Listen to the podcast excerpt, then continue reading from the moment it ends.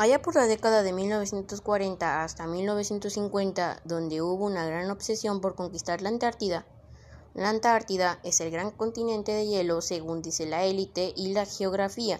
La educación oficial nos manifiesta que ahí hay un gran continente con vastos bloques de hielo sin sentido. Sin embargo, es imposible acceder a ese lugar. En esta década de los 40, tanto los nazis como la Unión Soviética y Estados Unidos hicieron una carrera por llegar allí, los primeros antes que nadie, lo que produjo en Estados Unidos la mayor operación naval de la historia norteamericana, denominada Operación Hit Young, de la que hasta hoy nada sabemos concretamente, ya que todo esto quedó archivado como top secret. En cuanto ellos descubrieron lo que había en la Antártida, esto contribuyó para que la ONU confeccionara un infame tratado denominado el Acuerdo Antártico, que dicta la prohibición de invadir estos supuestos vastos bloques de hielo bajo ningún concepto. Es muy raro, ¿verdad? ¿Qué sentido tiene realizar un acuerdo internacional llamado Tratado Antártico, donde está totalmente prohibido entrar allí? Por ejemplo, bombardear aquel continente de hielo, es, es decir, que Rusia podía atacar la ciudad de Nueva York si quería, pero tenía absolutamente prohibido bombardear la Antártida. Igualmente, así todos los países del mundo. No tiene ningún sentido, pero bueno.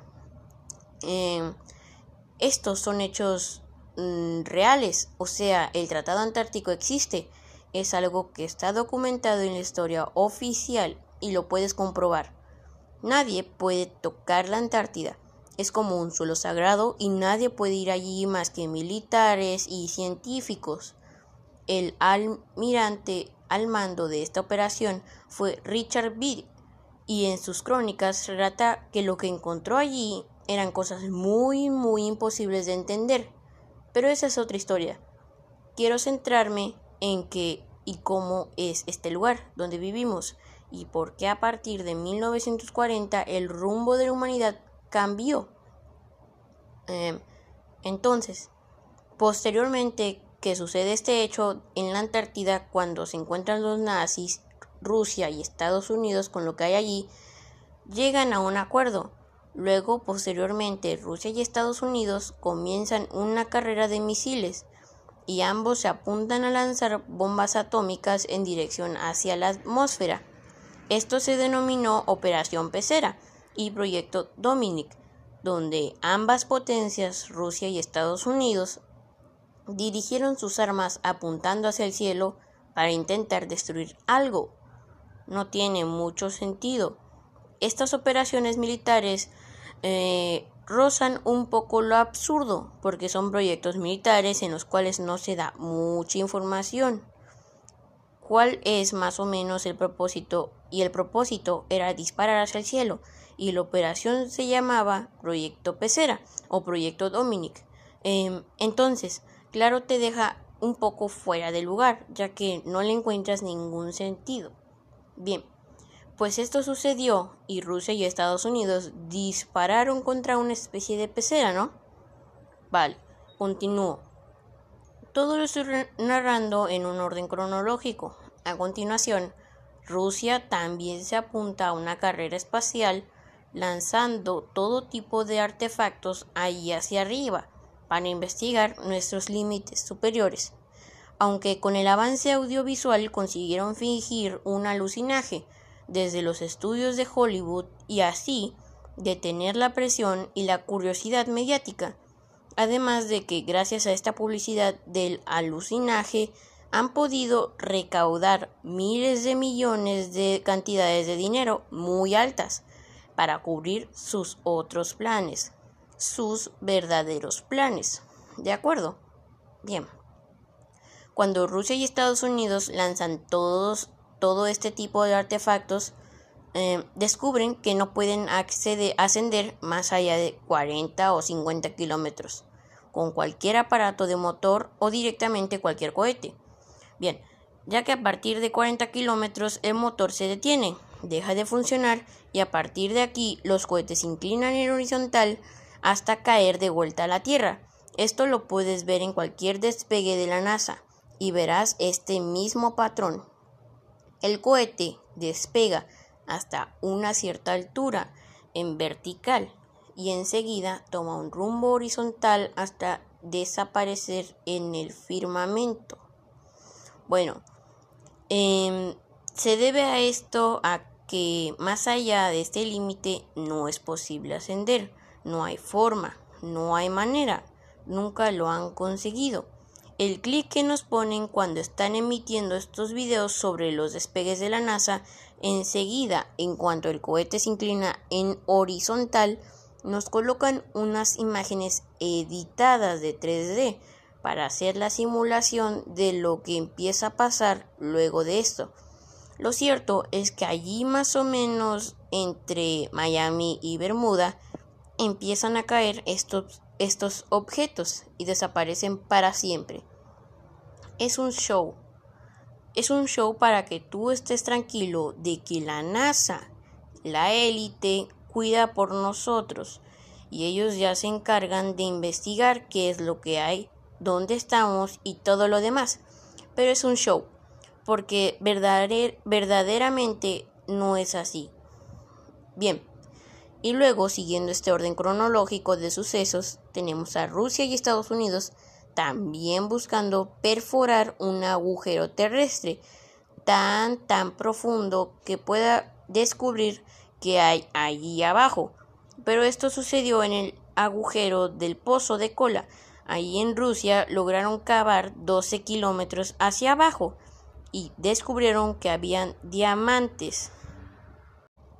Allá por la década de 1940 hasta 1950, donde hubo una gran obsesión por conquistar la Antártida, la Antártida es el gran continente de hielo según dice la élite y la geografía. La educación oficial nos manifiesta que ahí hay un gran continente con vastos bloques de hielo sin sentido. Sin embargo, es imposible acceder a ese lugar. En esta década de los 40, tanto los nazis como la Unión Soviética y Estados Unidos hicieron una carrera por llegar allí, los primeros antes que nadie, lo que produjo en Estados Unidos la mayor operación naval de la historia norteamericana, denominada Operación Hit Young, de la que hasta hoy nada sabemos concretamente, ya que todo esto quedó archivado como top secret en cuanto ellos descubrieron lo que había en la Antártida, esto contribuyó para que la ONU confeccionara un infame tratado denominado el Acuerdo Antártico, que dicta la prohibición de invadir estos supuestos vastos bloques de hielo bajo ningún concepto. Es muy raro, ¿verdad? ¿Qué sentido tiene realizar un acuerdo internacional llamado Tratado Antártico, donde está totalmente prohibido entrar allí? Por ejemplo, bombardear aquel continente de hielo, es, es decir, que Rusia podía atacar la ciudad de Nueva York si quería, pero tenía absolutamente prohibido bombardear la Antártida. Igualmente, así todos los países del mundo. No tiene ningún sentido, pero bueno. Eh, estos son hechos mm, reales, o sea, el Tratado Antártico existe, es algo que está documentado en la historia oficial y lo puedes comprobar. Nadie puede tocar la Antártida. Es como un suelo sagrado y nadie puede ir allí más que militares y científicos. El almirante al mando de esta operación fue Richard Bede y en sus crónicas relata que lo que encontró allí eran cosas muy muy imposibles de entender. Pero esa es otra historia. Quiero centrarme en qué y cómo es este lugar donde vivimos y por qué a partir de 1940 el rumbo de la humanidad cambió. Em, entonces, posteriormente que sucede este hecho en la Antártida cuando se encuentran los nazis, Rusia y Estados Unidos con lo que hay allí, llegan a un acuerdo. Luego, posteriormente, Rusia y Estados Unidos comienzan una carrera de misiles y ambos se apuntan a lanzar bombas atómicas en dirección hacia la atmósfera. Esto se denominó Operación Pecera y Proyecto Dominic, donde ambas potencias, Rusia y Estados Unidos, dirigieron sus armas apuntando hacia el cielo para intentar destruir algo. No tiene mucho sentido. Estas operaciones militares eh, rozan un poco lo absurdo, porque son proyectos militares en los cuales no se da mucha información. cuál es más o menos el propósito y el propósito era disparar hacia el cielo y la operación se llamaba Proyecto Pecera o Proyecto Dominic. Em, entonces, claro, te deja un poco fuera de lugar, ya que no le encuentras ningún sentido. Bien, pues esto sucedió y Rusia y Estados Unidos dispararon contra una especie de pecera, ¿no? Vale, continúo. Todo lo estoy narrando en un orden cronológico. A continuación, Rusia también se apunta a una carrera espacial lanzando todo tipo de artefactos ahí hacia arriba para investigar nuestros límites superiores. Aunque con el avance audiovisual consiguieron fingir un alucinaje desde los estudios de Hollywood y así detener la presión y la curiosidad mediática. Además de que gracias a esta publicidad del alucinaje han podido recaudar miles de millones de cantidades de dinero muy altas para cubrir sus otros planes, sus verdaderos planes. ¿De acuerdo? Bien. Cuando Rusia y Estados Unidos lanzan todos, todo este tipo de artefactos, eh, descubren que no pueden ascender más allá de 40 o 50 kilómetros con cualquier aparato de motor o directamente cualquier cohete. Bien, ya que a partir de 40 kilómetros el motor se detiene deja de funcionar y a partir de aquí los cohetes se inclinan en horizontal hasta caer de vuelta a la Tierra. Esto lo puedes ver en cualquier despegue de la NASA y verás este mismo patrón. El cohete despega hasta una cierta altura en vertical y enseguida toma un rumbo horizontal hasta desaparecer en el firmamento. Bueno, eh, se debe a esto a que más allá de este límite no es posible ascender, no hay forma, no hay manera, nunca lo han conseguido. El clic que nos ponen cuando están emitiendo estos videos sobre los despegues de la NASA, enseguida, en cuanto el cohete se inclina en horizontal, nos colocan unas imágenes editadas de 3D para hacer la simulación de lo que empieza a pasar luego de esto. Lo cierto es que allí más o menos entre Miami y Bermuda empiezan a caer estos, estos objetos y desaparecen para siempre. Es un show. Es un show para que tú estés tranquilo de que la NASA, la élite, cuida por nosotros y ellos ya se encargan de investigar qué es lo que hay, dónde estamos y todo lo demás. Pero es un show porque verdaderamente no es así. Bien, y luego, siguiendo este orden cronológico de sucesos, tenemos a Rusia y Estados Unidos también buscando perforar un agujero terrestre tan tan profundo que pueda descubrir que hay allí abajo.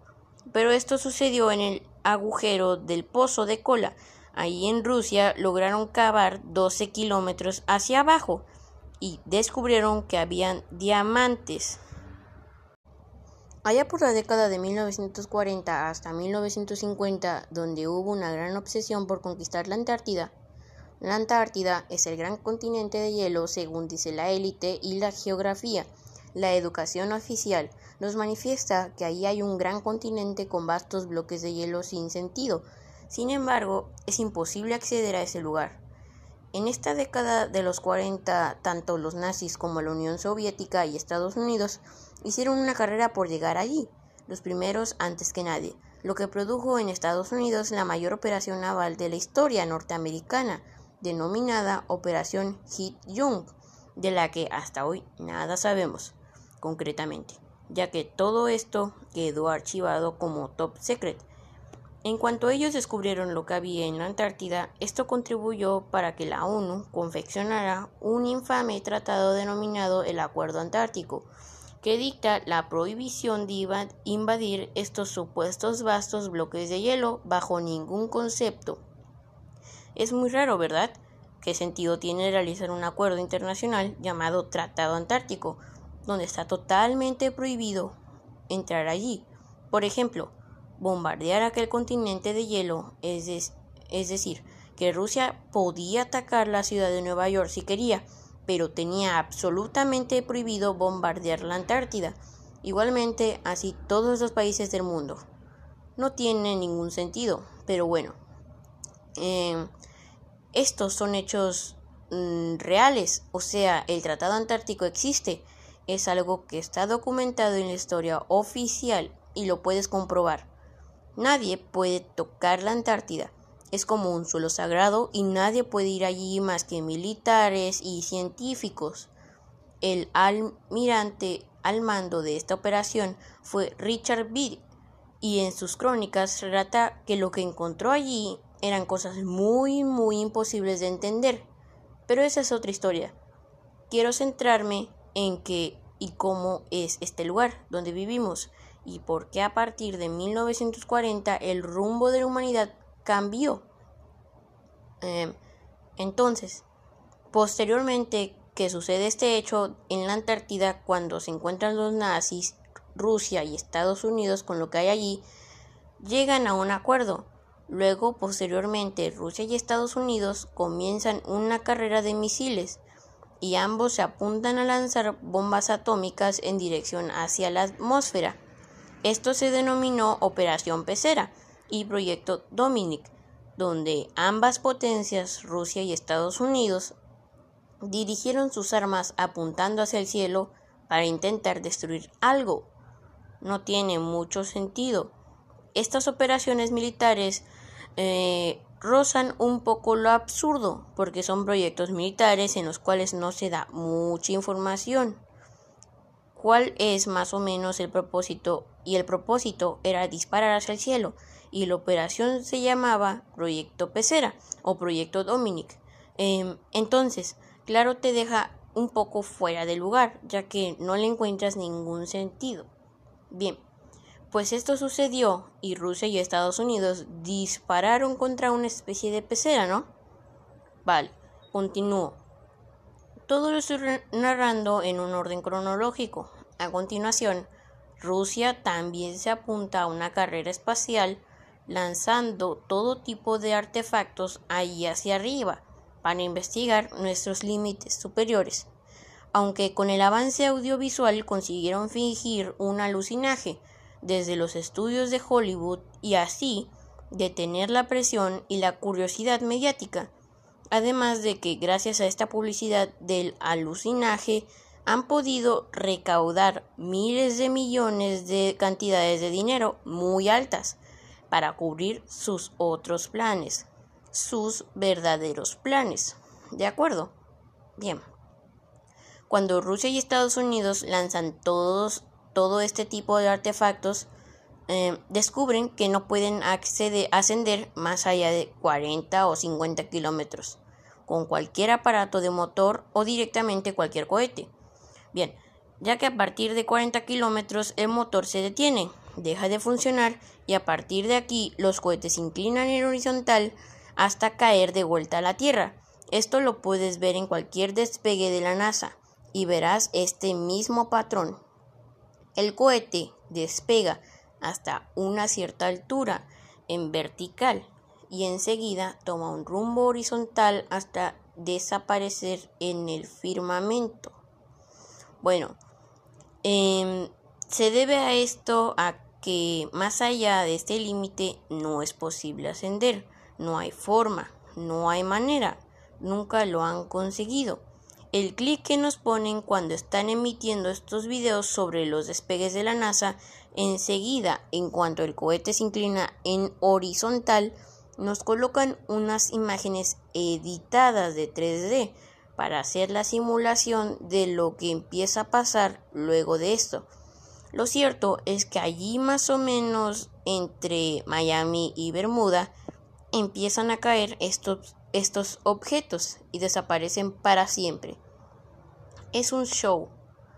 Es un show para que tú estés tranquilo de que la NASA, la élite, cuida por nosotros y ellos ya se encargan de investigar qué es lo que hay dónde estamos y todo lo demás.